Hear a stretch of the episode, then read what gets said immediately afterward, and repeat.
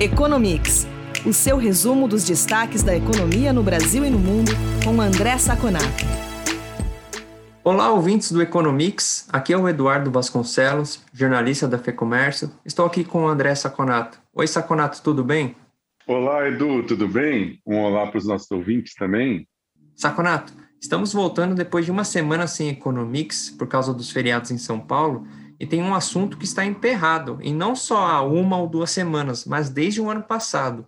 Eu estou falando do orçamento da União de 2021, que deveria ter sido aprovado em 2020, e nós estamos agora em abril, então está bastante atrasado, e além disso, pior ainda, se tornou um enrosco complicadíssimo de se resolver.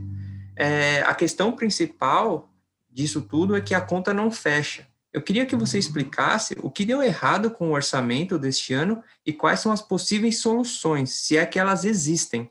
Olha, Edu, eu não gostaria de estar na pele do, do governo ou do Congresso. Realmente, como você disse, esse é um embrólio que realmente não parece ter muita solução. Aliás, não tem solução fácil, né? Tem solução, mas não tem nenhuma solução fácil. Eu acho que para o nosso ouvinte entender bem o que nós estamos dizendo, eu vou voltar um pouquinho no tempo, tá? Eu vou voltar no final de 2020. O orçamento ele tem duas grandes peças orçamentárias, a LDO e a LOA. Tá? A LDO, a Lei de Diretrizes Orçamentárias, ela é geralmente aprovada no terceiro trimestre, começo do quarto trimestre do ano anterior ao orçamento, né? ao orçamento válido. Nessa peça, se tem o um cenário macro, né? se faz as previsões para o próximo ano, PIB, juros, renda, câmbio. E a partir desse cenário, você contrata um, orça, um orçamento em grandes blocos. Tá? Não é aquele orçamento granularizado, ponto a ponto, mas em grandes blocos. Tanto vai para educação, tanto vai para saúde e tal. Como nós já falamos num Economics há um tempo atrás. É... Esse, esses primeiro grande bloco, então, ele é definido ano passado. Foi definido no finalzinho do ano passado. A partir dessa lei de, diretrizes orçamentárias, é que começa a se desenhar a lei do orçamento mesmo, né? a LOA. Essa LOA é granularizada e é feita a quatro mãos, o governo e com a Câmara e Senado. Ela é feita a quatro mãos, tá? Essa LOA geralmente tem que ser, ou deveria ser aprovada até 31 de dezembro do, me, do ano anterior, para que ela já começasse a valer em 1 de janeiro. Mas, como todos nós sabemos, nós tivemos vários problemas de planejamento esse ano, né? A economia demorou para mandar, o Congresso tinha alguns problemas de, de coordenação, e ela foi rodando, rodando, rodando. Né? Foi aprovada agora pelo Congresso no final de março. Aí você me pergunta, poxa, mas como que o que foi gasto em janeiro, fevereiro e março? Então, tem um dispositivo que permite que o governo gaste um sobre 12 avos do orçamento total cada mês que não for aprovado a lei. Então, nós gastamos um sobre 12 avos em janeiro, um sobre 12 avos em fevereiro, um sobre 12 avos em março. Pois bem, e esse embrólio de hoje? Por, o que está acontecendo?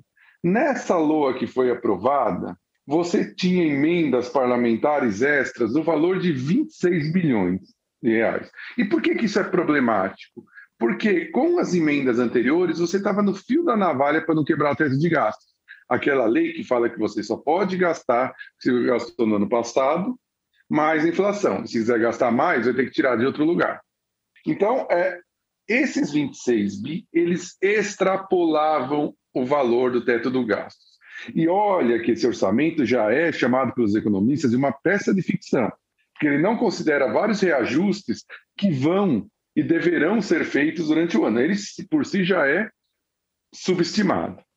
Então, o que acontece? O problema é que essa LOA, com esse gasto extra, já foi aprovada pelo Congresso. Não dá mais para voltar atrás. Já é uma lei. O governo, junto com o ministro Paulo Guedes, ele fez uma consulta e a Câmara TCU, e o TCU ainda não deu uma, uma estimativa perfeita, talvez um trabalho bem concluído, mas já deu mostras de que isso gera crime de responsabilidade. E crime de responsabilidade, como sabemos, como foi feito com a presidente Dilma, pode gerar impeachment. E aí o governo se acendeu. ficou desesperado, falou que não dava desse jeito, etc. O grande problema é que a coordenação política é feita pelo Rogério Marinho e a coordenação econômica pelo Paulo Guedes. O Rogério Marinho é um bom gastador, ele gosta de gastar, né? Ele não está muito preocupado com o teto do gasto, já deu essa amostra, embora fale que esteja. Então, é, tem essa confusão. E agora, como que a gente pode sair desse buraco? Nós temos três opções possíveis. A primeira é o presidente Jair Bolsonaro sanciona a lei como ela foi feita, ele tem até dia 22 de abril para fazer isso. E aí você provavelmente estoura o teto do gasto e ele fica sujeito a potenciais processos de impeachment. Não quer dizer que vai ter, mas ele fica sujeito.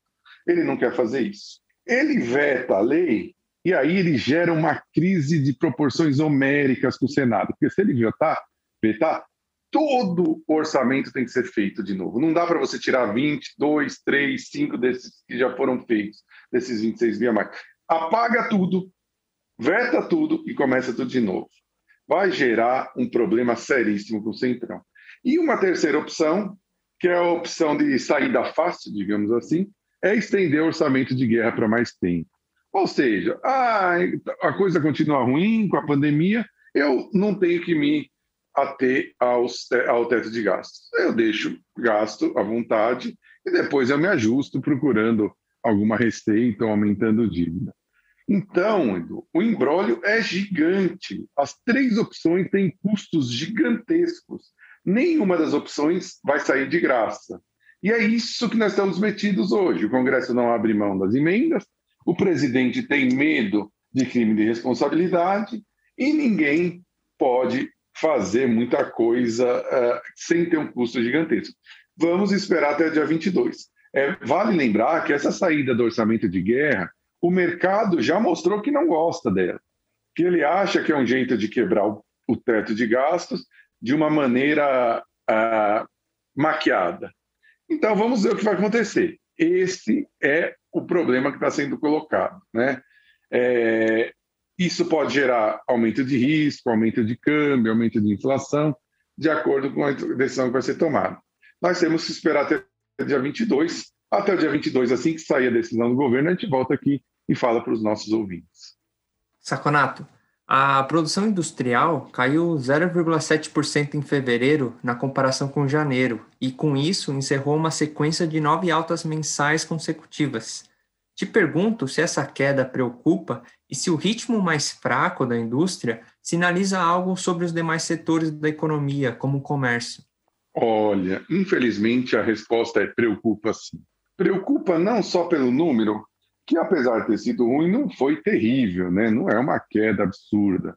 Nós estamos aí alguma coisa como 2,3% acima do pré-pandemia, mesmo com esse número, embora a gente tenha 13,6% abaixo do pico que foi em 2011. Ou seja, a indústria está 11% menor do que era em 2011 aqui no Brasil. Mas o importante é a gente perceber que isso já é um sinal de um primeiro semestre difícil que a gente imagina e vem falando nos últimos programas. Tá? É, não vamos ter um semestre fácil. Não tem nenhum dado que nos deixe mais otimistas em relação a isso. A vacinação continua, mas continua devagar. Essa nova variante vem causando muito estrago é, sanitário e, consequentemente, estrago em fechamento de economia. E a gente vê variáveis importantes para o futuro, como confiança do consumidor, tanto da Federação do Comércio de São Paulo quanto da GV, e confiança do empresário da GV e também da Federação, despencando, tanto para São Paulo como para o Brasil realmente essa segunda onda da pandemia está pegando bastante pesado. É, nós consideramos que nós vamos só começar uma recuperação mais consistente no segundo semestre e talvez no último trimestre.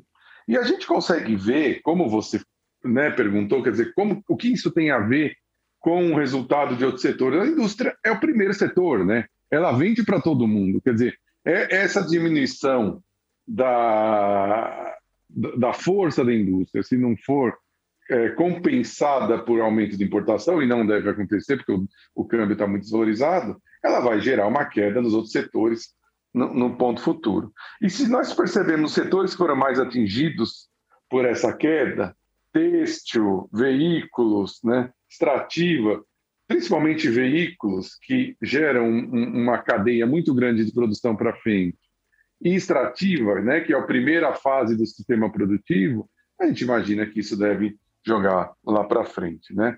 E só uma curiosidade, 10 dos 15 estados medidos caíram, né? São Paulo, que é a locomotiva do Brasil, caiu 1,3%. Então, preocupa sim, e já parece ser uma tônica de que nós vamos encontrar no primeiro semestre, infelizmente. Saconato, após a aprovação do pacote de alívio econômico, o governo dos Estados Unidos planeja fazer investimentos consideráveis em infraestrutura, aliado com a pauta de sustentabilidade. É, a proposta do presidente Biden gira em torno de 2 trilhões de dólares. Será que vem mais uma enxurrada de dólares por aí? Olha, Edu, é o que os democratas, capitaneados pelo presidente Biden, estão tentando convencer os republicanos para que isso aconteça novamente. Vale lembrar que esse pacote de 2,1 trilhão, como, trilhões, como você falou, é, ele pode chegar até 3, quer dizer, até 2,9. Tem uma faixa de atuação gigantesca, é muito, muito dinheiro, né? É, é, são quase dois Brasis, dois, dois, é, duas vezes o que o Brasil produz num ano, né? Todas, agricultura, indústria, serviço, comércio. Só para a gente ter uma ideia do tamanho do negócio. Como que os democratas querem convencer os republicanos? É, nós temos dois grandes blocos, na verdade, três grandes blocos desse pacote. O primeiro é reforçar a indústria nacional americana principalmente manufatura e veículos. Tem é um montante guardado de até 500 bilhões de dólares com esse objetivo. O segundo ponto é atacar é, grandes obras de infraestrutura, né? É, esgoto, estradas, pontes, que nos Estados Unidos estão muito deterioradas, segundo uma pesquisa, e para isso são 600 a 700 bilhões de dólares. E são 100 bilhões de dólares reservados só para a banda larga. Mas o grande destaque, como você falou, desse pacote é a energia limpa. O governo tem a ideia de facilitar a produção de carros com energia limpa, né? ele já está pensando nisso, como fazer. Também aumentar o número de pontos de recarga nos Estados Unidos e fazer com que os, as facilidades tributárias que hoje estão para carros com combustíveis fósseis passe para combustíveis renováveis. Ou seja, seria um golpe de misericórdia né, nos carros movidos a combustível fóssil. Então, é, com essa, com toda essa esses argumentos, o governo quer é, convencer os, os republicanos que são muito sensíveis a esse é, a esse apelo de indústria nacional. E aí, para a gente ver de onde que vai sair isso? O governo Biden está querendo agora aumentar o imposto de renda de pessoas jurídicas das empresas de 21% para 28% e aumentar para 21% o imposto, por cento, o imposto mínimo que empresas americanas que operam em outros países, ou seja, eles querem incentivar a produção nacional. Então, se a gente somar, vamos supor aí, uns 2,1 trilhões com 1,9 que já vem do outro pacote, podemos ter 4 trilhões de dólares de economia. Só lembrando que 1,9 do pacote anterior é em um ano, e esse aqui ele vai ser dividido entre 5 e 8 anos. Saconato, vamos encerrar com um assunto bastante curioso. De acordo com a Bloomberg, o Banco Central da China pediu para os bancos chineses conterem a oferta de crédito pelo resto do ano. Estariam as autoridades chinesas preocupadas com alguma bolha financeira ou em aquecer demais a economia? Sem dúvida, Edu. É exatamente isso. Esse é um ponto que nós estamos tocando há vários programas, né? Quer dizer, é, a China, desde, desde lá da crise financeira 2008 2009, ela vem fazendo sucessivos pacotes monetários e fiscais expansionistas. Ela não queria que a sua economia caísse nesse meio tempo. Então, eles estão fazendo isso de uma forma muito expressiva. Mas isso causou endividamento principalmente de empresas não financeiras, empresas do setor de produção. É, só para você ter uma ideia, se estima que as dívidas dessas empresas hoje eu estou excetuando bancos, instituições financeiras, só de empresas, já estejam acima de 120% do PIB. Ou seja, as empresas chinesas estão alavancadas ao extremo. Qualquer crise de juros que der nessa situação pode gerar uma quebradeira institucionalizada e, e, e faz com que a economia chinesa possa ter um tranco como há muito tempo não tem. Então, o governo chinês está preocupado com isso. O que, que ele falou? Olha, em 2021 não pode passar, os, os bancos não podem passar da sessão de crédito que tiveram em 2020.